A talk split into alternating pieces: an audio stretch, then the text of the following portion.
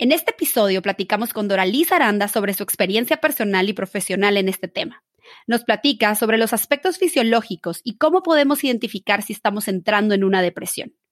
Y también nos da consejos para que las personas que estamos alrededor de una mamá pasando por esta enfermedad podamos ayudar. Esto es Entre tantas madres, porque todas estamos entre los hijos, la casa, el trabajo, nuestros traumas, los traumas de las amigas, el ejercicio, la pareja, salir a tomar un vino. ¡Ya! Ser mamá está cabrón y lo que siempre falta es tiempo. Por eso en 20 minutos nuestros invitados nos darán información concreta, sencilla y aplicable. Si una mamá cambia, todo a su alrededor cambia. Bienvenidos a Entre tantas madres. Bienvenidos a Entre Tantas Madres y bienvenida Doraliz, un placer tenerte aquí con nosotros. ¿Cómo estás? Estoy muy bien y me siento sumamente honrada con la invitación de participar de tu programa, Cintia. Ay, no, muchísimas gracias, al contrario, por, por aceptar y como platicábamos hace un rato, este, fuera del, del, micrófono, les quiero compartir a ustedes por qué llegué a Doraliz. Este, yo quería tocar este tema de la depresión, que creo que es súper importante, la depresión posparto, pero también creo que la depresión en general durante nuestro camino en la maternidad, no nada más al inicio, porque creo que es algo que puede durar o puede ser algo que tengas algún otro detonante que te dispare este problema. Y cuando llegué a Doraliz, algo que me cautivó fue que digo, claro, sin quitarle mérito a doctores, a psicólogos que hablan sobre esto y que han investigado sobre esto, Doraliz lo vivió.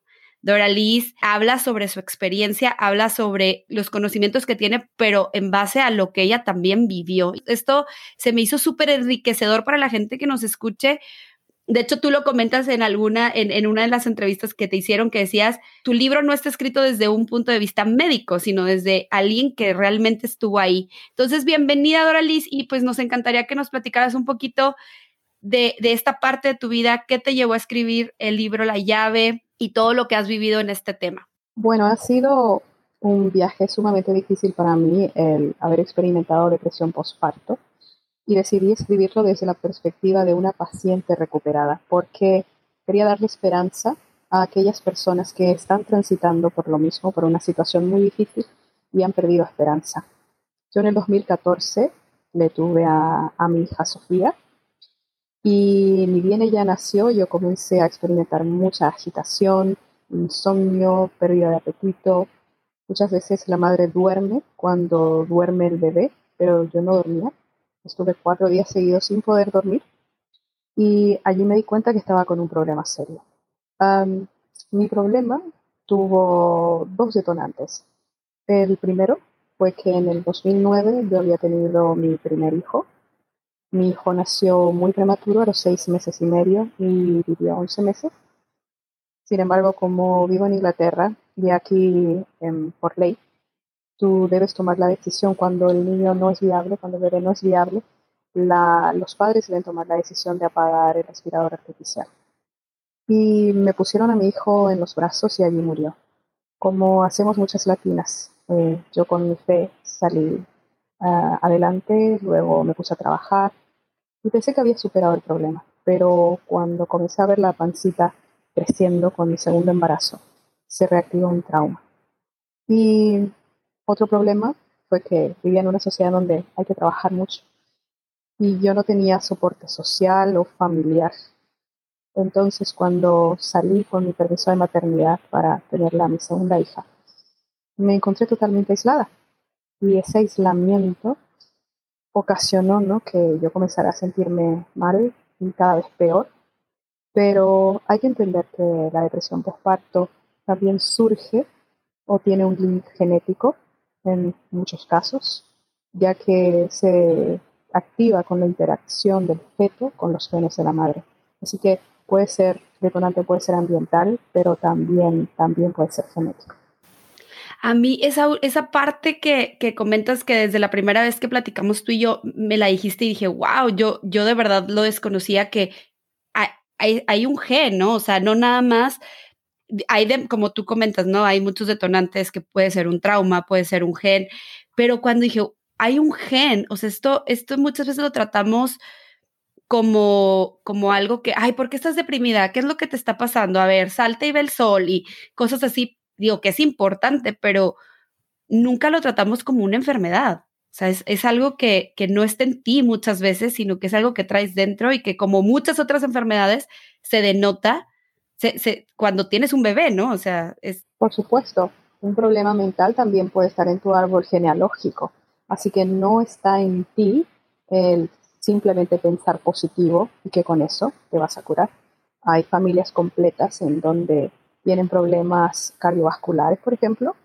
Hay familias que son más propensas a sufrir de diabetes. Y de igual manera también, a veces traemos genes de nuestro árbol genealógico que nos pueden hacer más propensos a ciertos tipos de trastornos mentales. Y generalmente se activan durante el primer embarazo.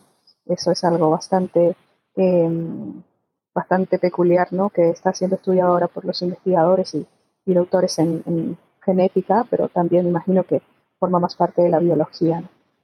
Y, y, también sabes que creo que que bueno, digo, eh, eh, también lo platiqué contigo y me encantó un término que usaste, la luna de miel de la maternidad, ¿no?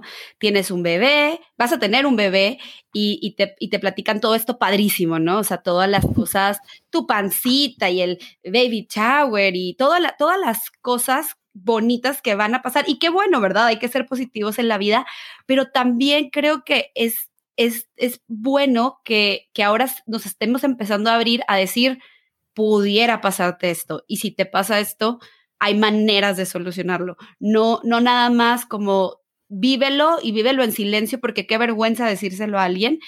Y aparte hay como esta parte en la que tenemos este, este como pensamiento de al final eres mamá, ¿no? O sea, no importa lo que te esté pasando, órale, éntrale porque esto es lo que es. Y tú misma lo dices, en nuestra cultura latina es mucho esto, ¿no? La mamá es súper poderosa, entonces, pues te sientas como te sientas, adelante, ¿no? Sí, yo creo que se coloca una expectativa gigantesca sobre la maternidad y no es real muchas veces porque inclusive en las revistas uno puede ver estas celebridades que están celebrando su pancita, ¿no? Pero no, no tenemos en cuenta lo que significa tener un bebé recién nacido, el impacto que genera en la psiquis. Sobre todo cuando eres madre primeriza, no sabes cómo, cómo actuar, cómo lidiar con, con un ser que depende de ti las 24 horas. Es un gran desgaste. Aunque estés sana, es difícil, es desafiante. Y si enfermas, las cosas todavía se salen mucho más de su carril. Así que también a las mujeres yo, yo les sugeriría que pensaran, ¿no? Y que trataran de aterrizar a la realidad, lo que significa ser una madre, convertirse en madre, que es mucho más que estar simplemente acariciando la pancita y pensar que estás de luna de miel con un bebé. Es mucho, mucho más que eso. También otra cosa de las que leí que, que tú comentabas era, ah, tenemos cambios químicos más la demanda de tener un recién nacido. Es un peso tan grande del cual pocas veces se habla. Nada más es, lo damos por sentado, ¿no? Por supuesto, es tú como madre, ni bien pasas por la labor de parto, experimentas un huracán hormonal un cambio químico gigantesco en tu organismo que tú no lo ves, pero está ocurriendo. Acuérdate que unos meses antes estabas formando huesitos, músculos, cerebro, ojo de, un nuevo ser humano. Todo eso tú no lo viste. Pero ni bien entras en labores de parte, también se genera un cambio enorme a nivel químico, a nivel hormonal en el cuerpo y si es que se activa una enfermedad es bastante seria en ese, en ese trayecto. Es mucho más que decirle a alguien, échale ganas. Claro, oye, y aparte, no estamos, este, no está, tú me lo dijiste, David, me encantó que me, dijiste, no tenemos el vocabulario para hablar de esto. Creo que aunque estamos ahorita tocando el tema y, tu depresión se detonó por la depresión postparto, yo te comentaba fuera de micrófono que me di cuenta que, que la mamá, que, que, hay información, gracias a Dios, ya la de depresión postparto, pero la maternidad es eterna. Eres mamá desde el día que nace tu bebé a la vida entera, ¿no? Y entonces, ¿qué pasa cuando estás en medio de tu vida? Tienes ya un niño de 10 años probablemente y de repente, pues muere tu papá, o de repente pierdes el trabajo, o de repente, como ahorita, entras en una pandemia y empiezas a tener una depresión. Y entonces ¿Qué puede hacer la gente que está a tu alrededor para detectar probablemente primero y dos para ayudarte? Porque ¿cómo, o tú misma, cómo detectas que estás pasando, em, estás empezando a tener una depresión? Bueno, yo para, para la gente que le rodea a una persona está experimentando depresión, les diría que lean, por favor lean sobre, sobre el tema, leanlo en, en websites, pero de organizaciones que, que realmente sean, sean confiables, porque la Internet ofrece de todo y asusta muchas veces. Claro. Pero hay que entender este, este, este problema para poder ayudar. También hagan cosas, no por la persona, sino con la persona. Ayúdenla a recuperar confianza y también ser muy pacientes. Pero algo que yo siempre, siempre insisto es bríndenle mucho cariño, mucho amor a esa persona que está deprimida.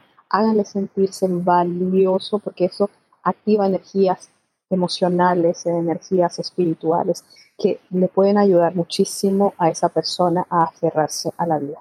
Y a la persona que está deprimida, bueno, eh, muchas veces el, primer síntoma para percatarse que estás, estás entrando en un cuadro depresivo es que pierdes tu capacidad para dormir, también pierdes sabor en la boca, tienes un patrón de pensamientos negativos, catastróficos, no puedes salir de ellos. También afecta tu movimiento, te vuelves más, más lento. Y una cosa bastante particular es que empiezas a aislarte. Pero cuando estás experimentando un, un desafío en tu salud mental es cuando más necesitas de comunidad, más necesitas de tus amigos, de tus familiares, gente que te anime, gente que te entienda, que te dé cariño. Así que por favor no te aísles. Intenta colocar una alarma para acordarte de los horarios de comidas. Intenta aprovechar cualquier espacio que tienes para dormir. No importa si duermes 20 minutos, pero el cuerpo se repara mientras, mientras duermes. Y sobre todo mantén las esperanzas, porque yo soy un ejemplo de que uno se recupera uno recupera su vida por completo, vuelve al trabajo, recupera sus capacidades cognitivas. Y es, uno de los motivos por los cuales hago lo que hago, ¿no? Para decirle a la gente, esto pasa, esto no, no se va a quedar contigo toda tu vida, es un periodo, pero luego pasa. Y tal vez dejarlo de ver con ese tabú que vemos la depresión, ¿no? De hecho, chistosamente ayer estando con mi papá y papá, si me estás escuchando, no te estoy ventaneando, pero este, eh, le, comentaba que iba a platicar contigo y hablábamos de otras personas que sabemos que han pasado por depresión y voltea y me dice, pero ¿por qué se deprimen? Y yo, ay papá, Dios mío, ¿no? O sea, entonces yo traté de, pues contestarle, papá, hay muchas razones y, y todo, ¿no? Entonces tal vez dejar de ver con ese tabú que lo vemos y, y, saber que como tú dices, es como si te enfermaras de otra cosa y digo, no esconderías que tienes no sé, o sea, otra enfermedad cualquiera, tratarías de recuperarte, ¿no? Entonces, saber que es algo así, es algo que... Es, sí ocurre. Hay, hay un problema generacional, yo diría, porque eh, nuestros abuelos no lo aceptan tanto, así como los padres aún también, ¿no? Al hablar de depresión, existen preconceptos. Por ejemplo, que el deprimido perdió control para siempre o es alguien muy pesimista, negativo en la vida.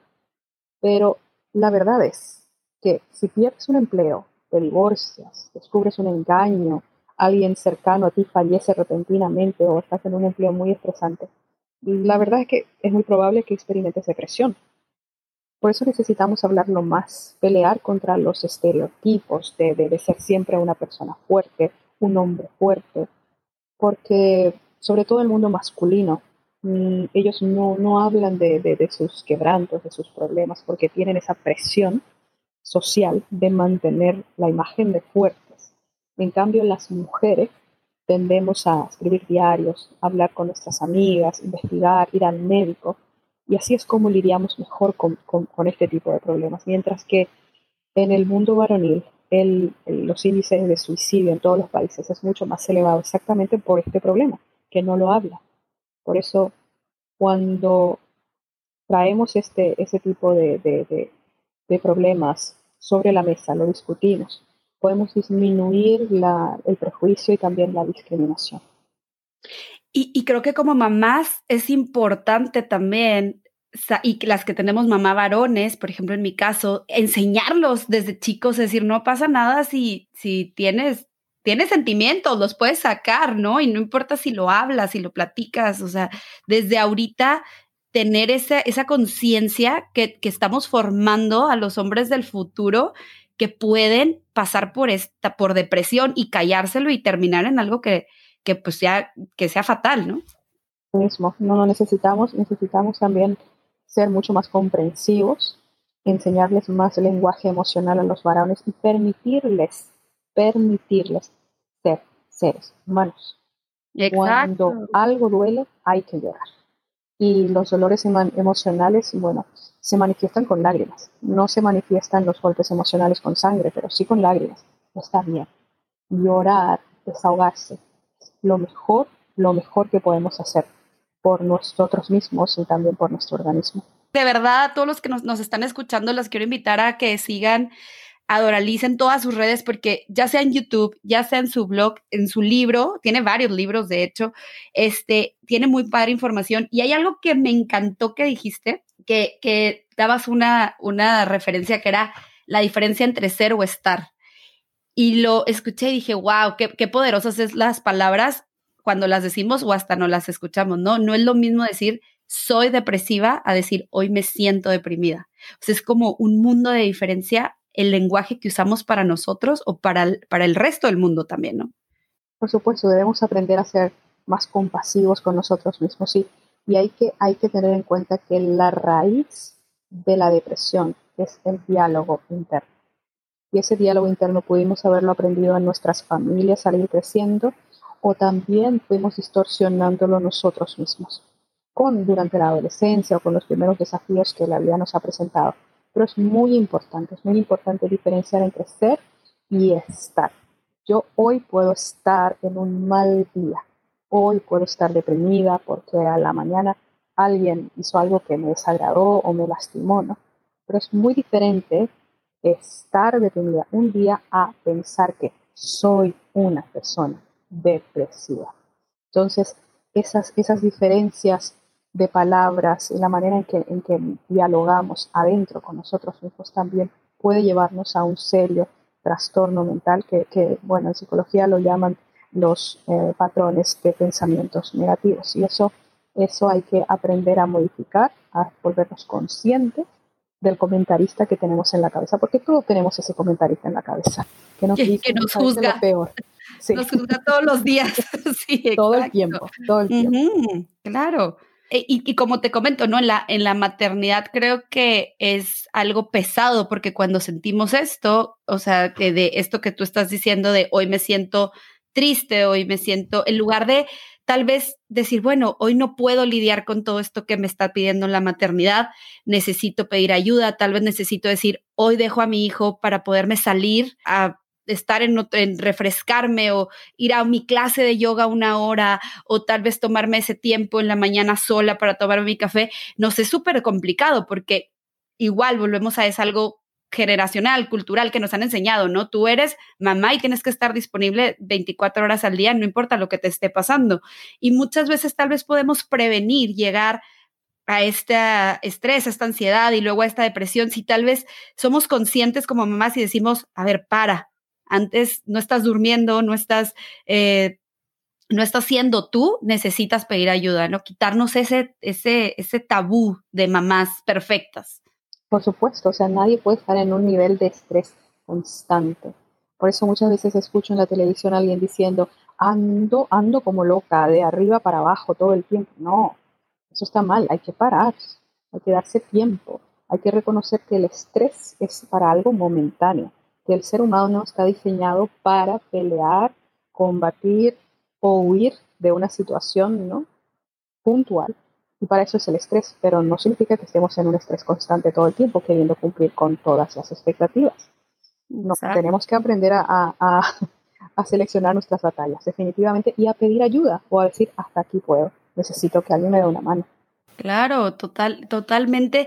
Doralis, hay algo también que me gustaría que, porque nuestra audiencia es mayormente latina, este, tú vives en Inglaterra, eres paraguaya y creo que está muy padre el punto de referencia cómo se vive este problema allá contra cómo lo vivimos en Latinoamérica.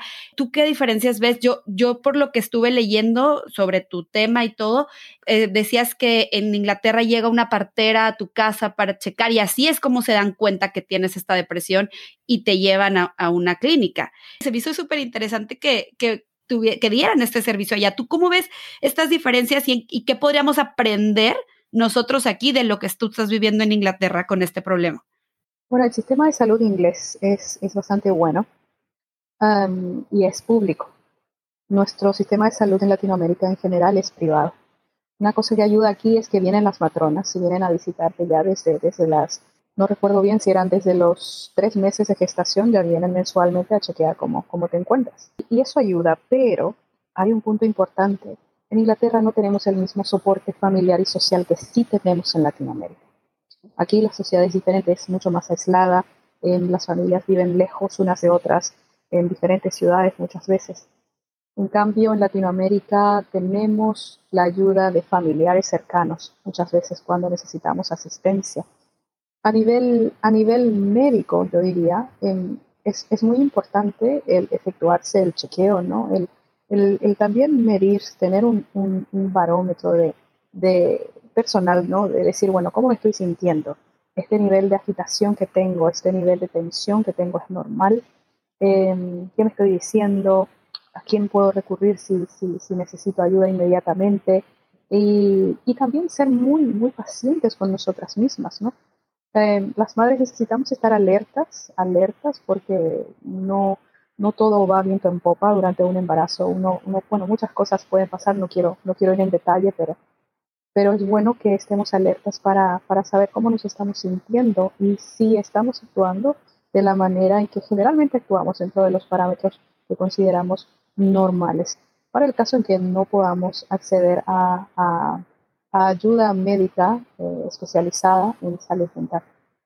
Y por ejemplo, eso que comenta se me hace bien padre, ¿no? Que muy, muy bonito, pues, este, de parte de, pues, los latinos, ¿no? Que tal vez, bueno, no tienes alguien del sector médico que viene a, acompañarte, pero ya como lo comentamos anteriormente, hay, hay tú como familiar puedes estar atento y, y, es bonito, ¿no? Que tal vez empecemos a crear esta conciencia de decir, si estás cerca de alguien, puedes buscar algunos algunos puntos rojos, algunas alarmas que te diga esto no está bien y tal vez pues acercarte, visitar, hablar, decir, oye, ¿qué onda? ¿Cómo estás? Se me hizo raro que tienes tres días sin bañarte, se me hizo raro que, no, creo que es bueno este, que aunque no tengamos ese sistema de salud, bueno, tenemos a la familia. Y sobre todo, me permites recalcar, debemos aprender a perder vergüenza para hablar sobre salud mental. Es normal sentirse mal. A veces experimentamos desafíos en nuestra salud mental que como bien dije pueden ser activados también por cuestiones genéticas. Tú no lo sabes. Y entonces es bueno aprender a pedir ayuda, tener la humildad para pedir ayuda y decir, no me siento bien, está ocurriendo esto. Y las personas alrededor de estar un poco más alertas también, ¿no? interesarse en aprender sobre salud mental. Y no, no solamente eh, discriminarle a la gente, eh, estigmatizarles, sino saber que todos, todos en algún momento de nuestra vida podemos vivir una situación muy estresante o, que nos genera tal impacto que afecta nuestra salud mental. Exacto. Ay, pues Doralis, ya se nos acaba el tiempo, pero de verdad de nuevo, muchísimas gracias por estar aquí con nosotros. Creo que toda esta información que nos acabas de dar y tu, tu propia experiencia, ¿no? Creo que eso es lo que a mí más me enriqueció de, de, todas estas veces que he hablado contigo, que para mí es más terapia que, que otra cosa. Este, muchísimas gracias. Eh, ¿Hay alguna otra cosa que quisieras agregar antes de irnos? Bueno, pues hay, hay mucho, mucha tela que cortar en este. Claro, sí, nos podríamos estar este aquí cuatro Yo creo que vamos a extenderlo. Sí, sí, pero te agradezco enormemente el espacio y espero que para aquellas personas que tengan la oportunidad de leer La llave para salir de tu prisión mental, estrés, ansiedad o depresión, pueda ser un, como, como la luz de una vela en el túnel, ¿no? que les guíe hacia una recuperación, así como, como funcionó para mí. Y Doralis, ¿dónde más te podríamos encontrar para más información? Si nos puedes compartir tus redes. Bueno, eh, el primer punto de contacto es siempre mi website, que es www.doraliz Aranda con Z, doralizaranda.com barra inicio. Allí pueden acceder a mi blog de forma gratuita. También estoy en Facebook y también en LinkedIn, donde efectúo artículos semanales, donde, donde menciono sobre salud mental y emocional. Y en serio, yo ya me di a la tarea de leerlos les puedo decir, el blog tiene, bueno, unos temas padrísimos. Eh, en Facebook compartes cosas muy padres, este, eh, tus audiolibros. Bueno, en serio se los recomiendo muchísimo. Y pues muchísimas gracias por estar aquí esta semana. Doralis, gracias por estar con nosotros. Gracias a ti, Cintia. Gracias por habernos acompañado una semana más en Entre Tantas Madres. Fue un gusto estar con ustedes. No olviden seguirnos en nuestras redes sociales, escribirnos y compartir nuestros episodios. Recuerden que si una mamá cambia, todo a su alrededor cambia.